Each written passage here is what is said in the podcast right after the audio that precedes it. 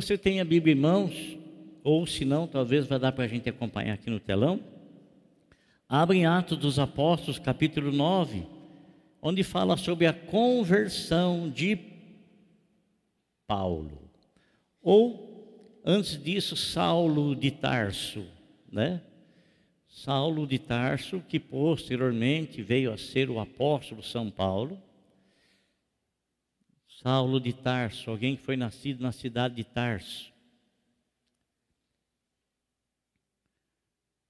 Está escrito no capítulo de número 9, versículo de número 15, do bem em diante.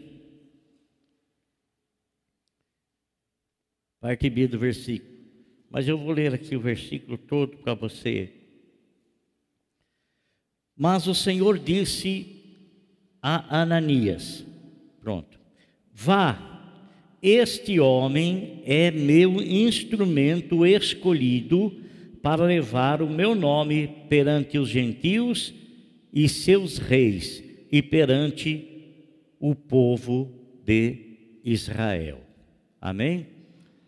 Então, é uma ordem que Deus deu a Ananias, dizendo para Ananias: vá, mas o Senhor disse a Ananias: vá este homem é meu instrumento escolhido para levar o meu nome perante os gentios. Gentios quer dizer as nações fora os judeus. Todas as nações, elas são tratadas é, por esse termo, gentios. Todas as nações fora os judeus. Então, para levar o meu nome perante os gentios e seus reis, as suas autoridades, e perante o povo de Israel. Você vê a distinção entre gentios e povo de Israel. Amém? Glória a Deus. O que, que nós vamos falar hoje? O tema da nossa mensagem: Deus escrevendo a minha história. Deus escrevendo a minha história.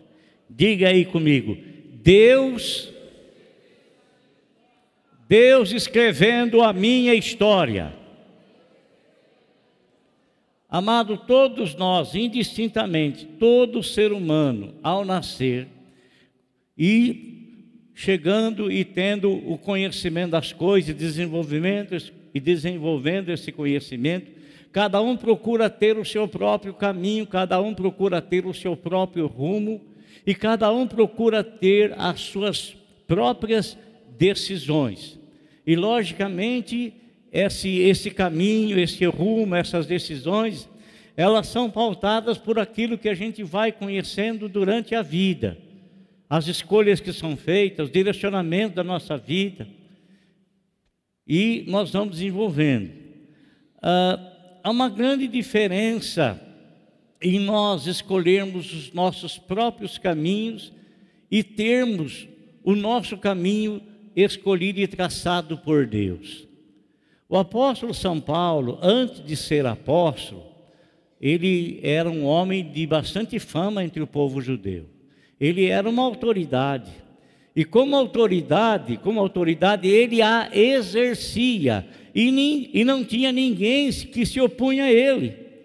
Ele era uma pessoa, irmãos, ele era um fariseu e como um fariseu, ele mesmo veio a escrever posteriormente que ele era um homem tremendamente zeloso pela, pela lei. Que lei é essa? A lei do Velho Testamento, a lei que era direcionada a todo o povo judeu. E dentro do povo judeu havia essa facção religiosa que era chamada a facção dos fariseus eles eram os homens mais rígidos que tinha religiosamente. Eles eram os homens que se auto-orgulhavam da posição e da maneira como eles serviam a Deus e procuravam agradar a Deus. E você sabe, meus irmãos, que tem muitas pessoas, muitas e muitas pessoas que procuram agradar a Deus. E muitas vezes essa procura de agradar a Deus é algo que a pessoa recebe como herança religiosa do seu passado, dos seus pais, dos seus avós, ou de alguém religioso da sua família. É, a pessoa recebe aquilo e ele tem aquilo como a mais pia verdade, porque ele recebeu de pessoas de confiança dele, os pais, parentes religiosos. Então eles vêm guardando essas tradições.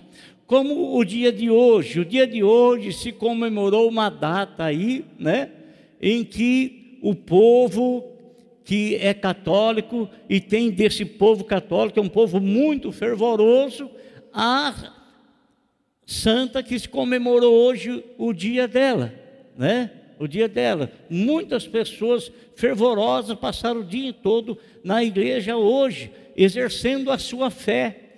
Estou criticando-as? Não, de forma alguma, de maneira alguma. Né? Porque a maioria das pessoas que exercem a sua fé, eles exercem com um zelo precioso no coração deles, que para eles é uma coisa assim é, fabulosa, uma coisa fantástica. O apóstolo São Paulo, antes de o selo, ele Saulo de Tarso, ele era um homem muito zeloso, mas zeloso, tremendamente zeloso, por aquilo que ele tinha como verdade, por aquilo que ele exercia como verdade e por aquilo que ele defendia como verdade, como verdade.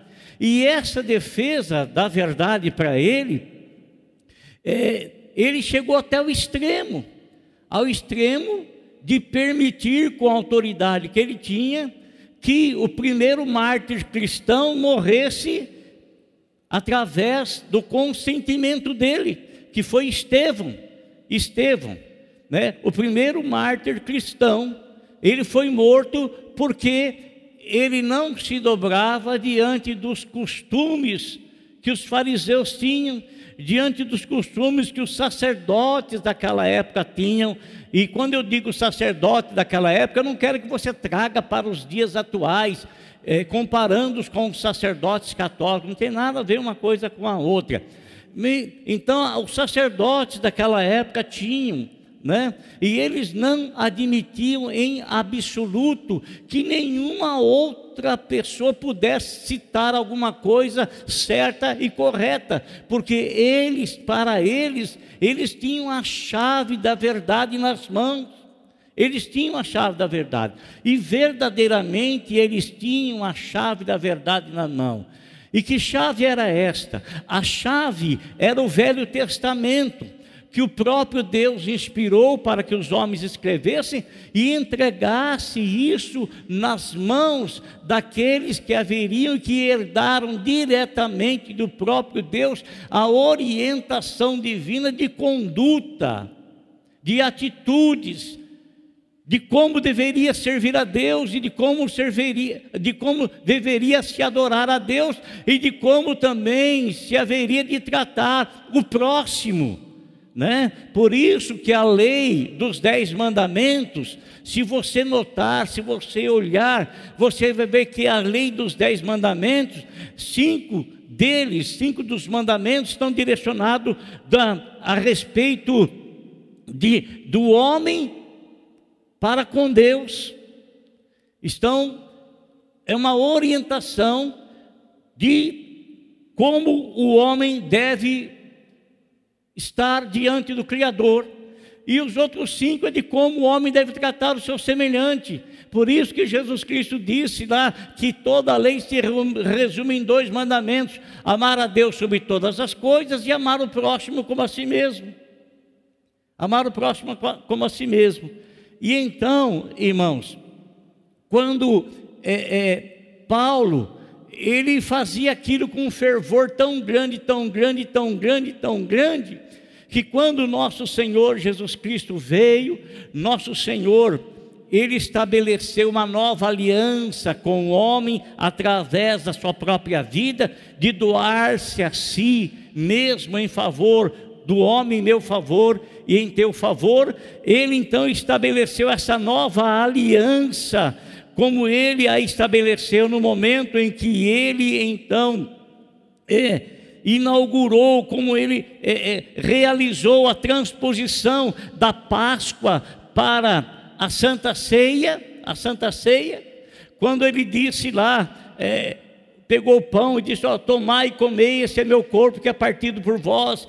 E quando ele pegou o cálice com o vinho, ele disse: Tomai e bebei, essa é a nova aliança, a nova aliança feita no meu sangue, que é a nova aliança feita na minha própria vida. Então Deus estabeleceu uma nova aliança, e essa nova aliança, de repente, começou a ser propagada. Nosso Senhor Jesus Cristo morreu, andou 40 dias entre os homens, foi elevado aos céus, e aí então os apóstolos começaram a pregar, e o nome do Senhor começou a, a ser divulgado de tal forma que os apóstolos, eles não conseguiam falar, eles não conseguiam ficar quietos, eles tinham que anunciar a palavra de Deus, era uma incumbência era uma, era uma ordem dada pelo Senhor, e eles estavam cumprindo esta ordem, Deus ia junto com eles, eles pregavam e, e o Senhor operava os milagres, eles pregavam e o Senhor operava os milagres, o Senhor não estava em carne e osso mais com eles, mas a presença do Senhor realizava, confirmava a palavra que eles pregavam, o Senhor curava as pessoas, o Senhor salvava as pessoas, o Senhor batizava as pessoas com o Espírito Santo, o Senhor trazia ao coração das pessoas convicção de que o Senhor iria voltar muito em breve e vai voltar. Irmãos, nesse interim, o apóstolo São Paulo, ele nasceu aproximadamente, ou no ano 35 da era cristã. E ele era de família de fariseu. E ele também era um homem, se tornou um homem muito religioso. Ele tinha cidadania romana que não era fácil de conseguir, não. Somente quem tinha muito dinheiro para poder pagar, ou então aquele que tinha sangue italiano, aí conseguia a cidadania romana. E ele tinha sangue italiano.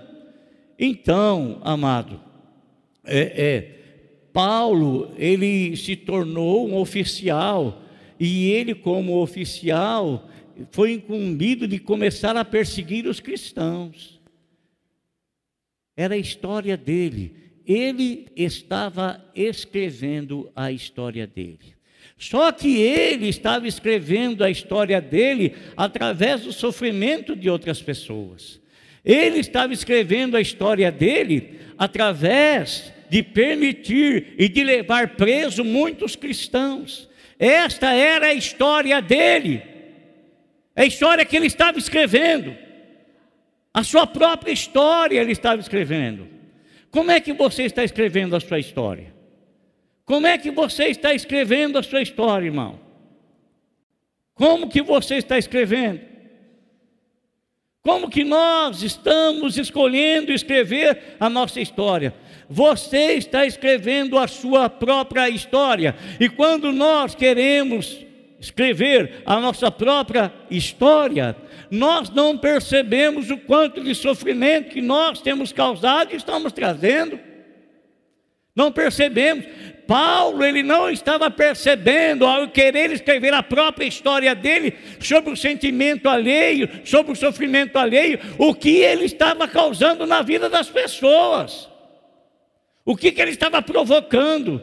Principalmente principalmente sobre as famílias cristãs, que ele começou a perseguir. Começou a perseguir. A Bíblia nos conta, irmãos, que ele estava cheio de raiva, cheio de ódio, com ódio, ódio, ódio, ódio. Tanto ódio que ele permitiu que Estevão fosse morto sob a autoridade dele, ele vendo Estevão morrer. Mas uma coisa importante, irmão, quando Estevão estava morrendo apedrejado por permissão de Paulo, a Bíblia nos fala que Estevão se ajoelhou e ele orou aos céus e disse que o Senhor Deus não, não, não levasse em conta, não computasse o pecado que eles estavam cometendo contra Estevão. E olha, irmão, não pense você que aquilo ficou aí no vazio, não foi, não, atingiu o coração de Paulo atingiu o coração dele. Atingiu. Irmão, não pense você quando você fala de Jesus para alguém, mesmo que essa pessoa se mostre assim terrivelmente contra, mesmo que essa pessoa assim se mostre terri terrivelmente opositora, mesmo assim, não pense que essa palavra saiu vazia da tua boca e ficou vazia, não.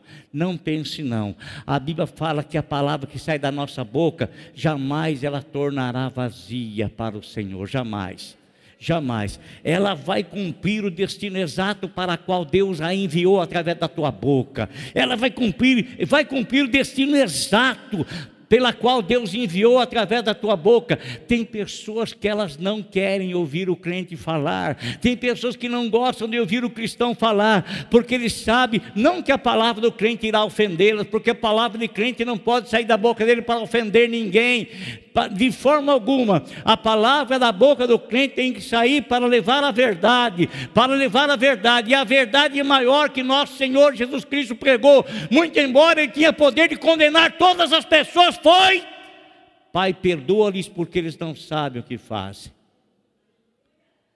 A palavra maior que o Senhor, que saiu da boca do Senhor, não foi uma palavra condenatória, mas foi uma palavra que ele disse que Deus o enviou a esse mundo, não para condenar, mas para salvar, que Deus o enviou a esta terra para que todo aquele que nele crê não venha a perecer, mas tenha a vida eterna.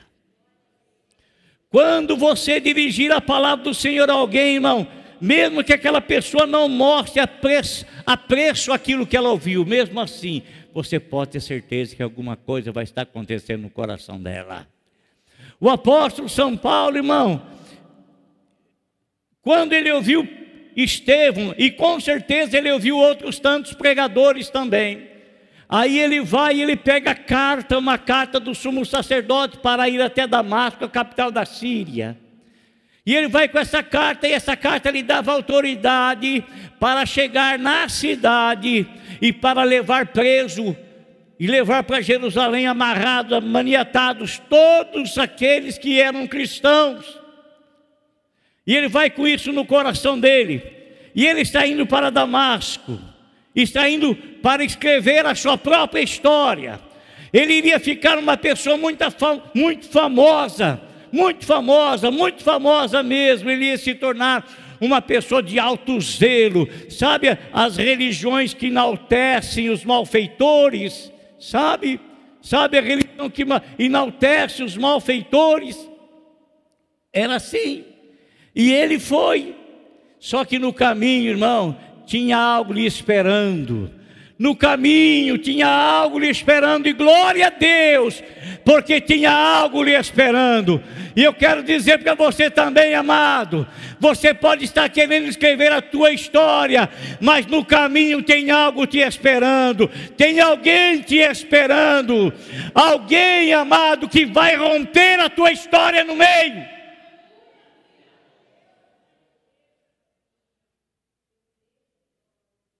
Quando ele está indo, de repente a Bíblia nos fala que uma forte luz brilhou e ele caiu no chão, caiu por terra. A luz era tão forte que cegou. E ele escutou uma voz lhe dizendo: Paulo, Paulo, por que que você está me Qual é a razão de você estar me perseguindo? Qual é o motivo de você estar fazendo isso? Qual é a razão de você estar fazendo isso? Por que é que você está fazendo os meus sofrerem? Qual é o motivo? Qual é a razão? Qual é o propósito? Qual é o objetivo? Para satisfazer o teu ego e prejudicar os outros? Para satisfazer o teu ego e prejudicar os demais? Para você se alegar e entristecer os demais? Qual é o propósito de você estar fazendo assim, estar agindo assim? Paulo, Paulo, por que tu me persegues? Mas quem és tu, Senhor? Saiu daquela luz uma voz forte que dizia: Eu sou Jesus a quem você está perseguindo. Jesus estava no céu, já tinha ascendido ao céu há anos, há anos, há anos, há anos mas ele estava perseguindo a igreja dele. Paulo estava perseguindo a igreja, e a igreja é a extensão de Cristo, a igreja é o corpo de Cristo. Irmão, que coisa tremenda. O Senhor disse para ele assim: como é difícil você ficar cutucando contra os aguilhões, resistindo os aguilhões. O Senhor quis dizer para ele o seguinte: olha aqui, há muito tempo estou falando no teu coração e você está resistindo. Você está resistindo. Sabe o que é aguilhão, irmão? Você já viu alguém carrear? Carrear? O Zezão nunca viu, o Zezão não conhece isso. Quem já viu carrear? Carro de boi, carreando carro de boi. Quem já viu?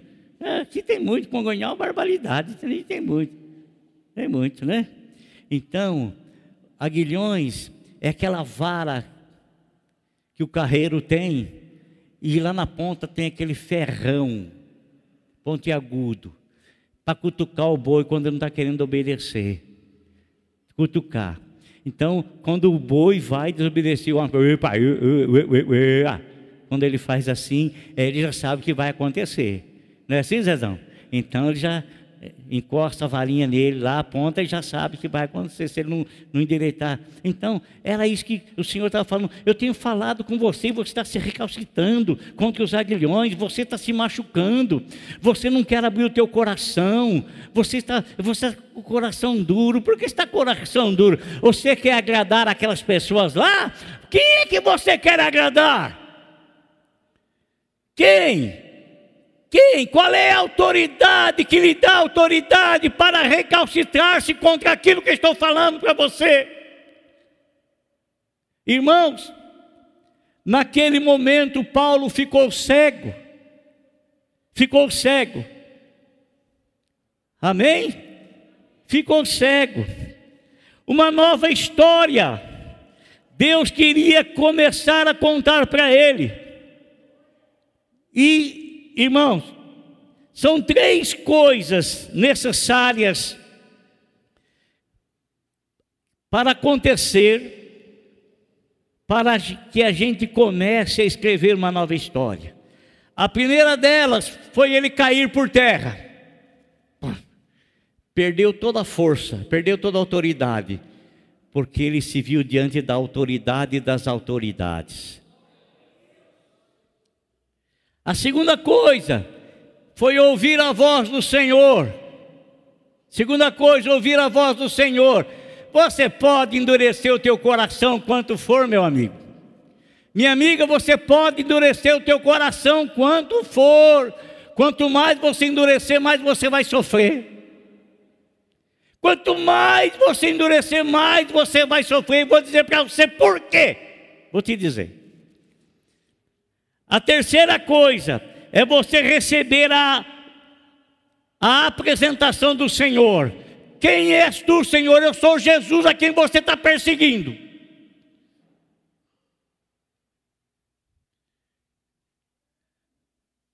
Para você começar a contar uma nova história, você tem que deixar a tua história para trás. Você tem que ficar cego para aquelas coisas. É. Você tem que ouvir a voz do Senhor. E você tem que receber o Senhor se apresentando a ti como Senhor. Como Senhor. Uma nova história, um novo começo. O Senhor fala para ele aí, Paulo, você vai ser guiado até a rua direita lá.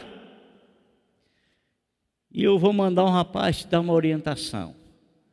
Vou mandar alguém te orientar. Amado, Paulo foi guiado pelas mãos até a rua direita, na casa de um servo do Senhor. E o Senhor, ele fala para um, um servo dele chamado Ananias. O versículo que nós lemos aqui. Eu quero que você vá lá na casa de, de, de, de na rua direita lá, vá lá. Lá tem um, um que eu escolhi, um que eu escolhi, um que eu escolhi. Quando o Senhor escolhe, amado irmão, uma nova história está para ser escrita. Uma nova história está para ser escrita. Você pode fazer o que você quiser. Você pode, pode, pode fazer. Deus te deu liberdade para você escolher. Você pode querer contar a tua própria história, fazer a tua própria história. Mas se ela for desacompanhada do Senhor, a tua história aos poucos irá se apagar, ninguém mais irá se lembrar dela. O Senhor quer escrever a sua nova história, amado irmão. Ele quer, junto com você, escrever a sua nova história. Uma nova história Deus tem para mim. Uma nova história Deus tem para você, meu irmão. Uma nova história. E nessa nova história, Deus não quer que você enxergue mais o passado cegou a sua visão para o passado. E ele te leva até o lugar que ele ordenar, que ele orientar, e ali você vai receber instruções de alguém que ama o Senhor, instruções de pessoas que amam ao Senhor pessoas que irão te dirigir dentro da palavra da verdade, pessoas que orientarão a tua vida, não apenas para você ter a sua história escrita aqui nesse mundo, mas para que a tua história esteja escrita nos anais da eternidade. Da eternidade. Da eternidade. Você é muito fraquinho querendo viver só essa vida aqui.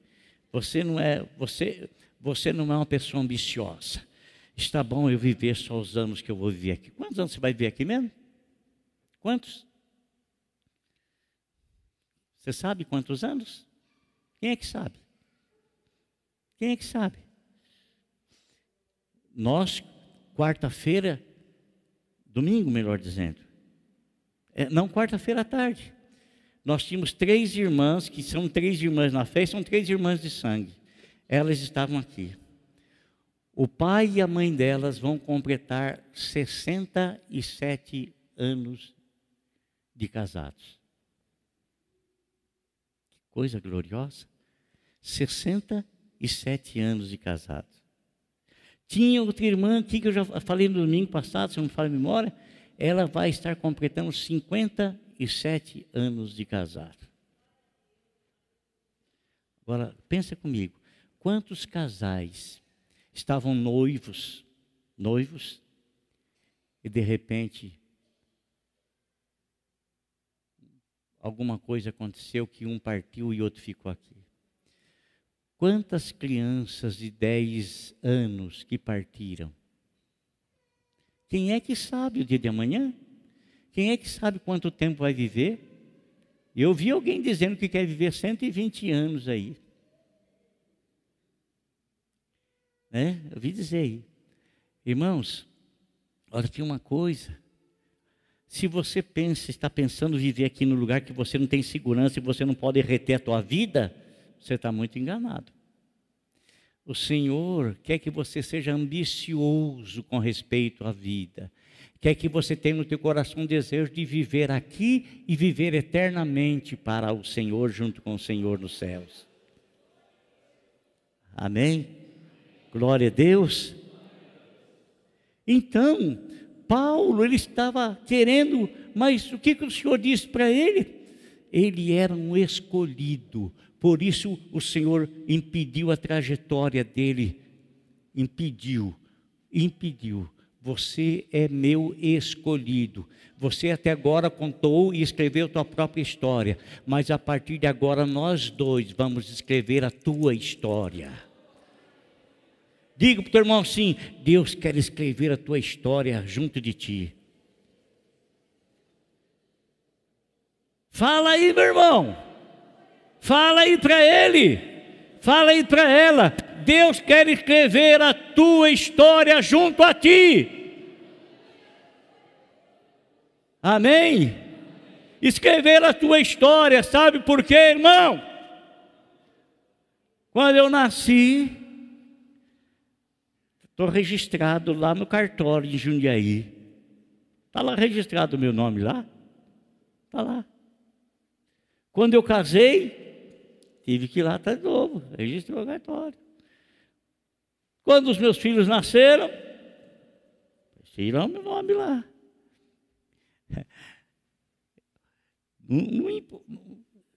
Irmãos, escutem uma coisa.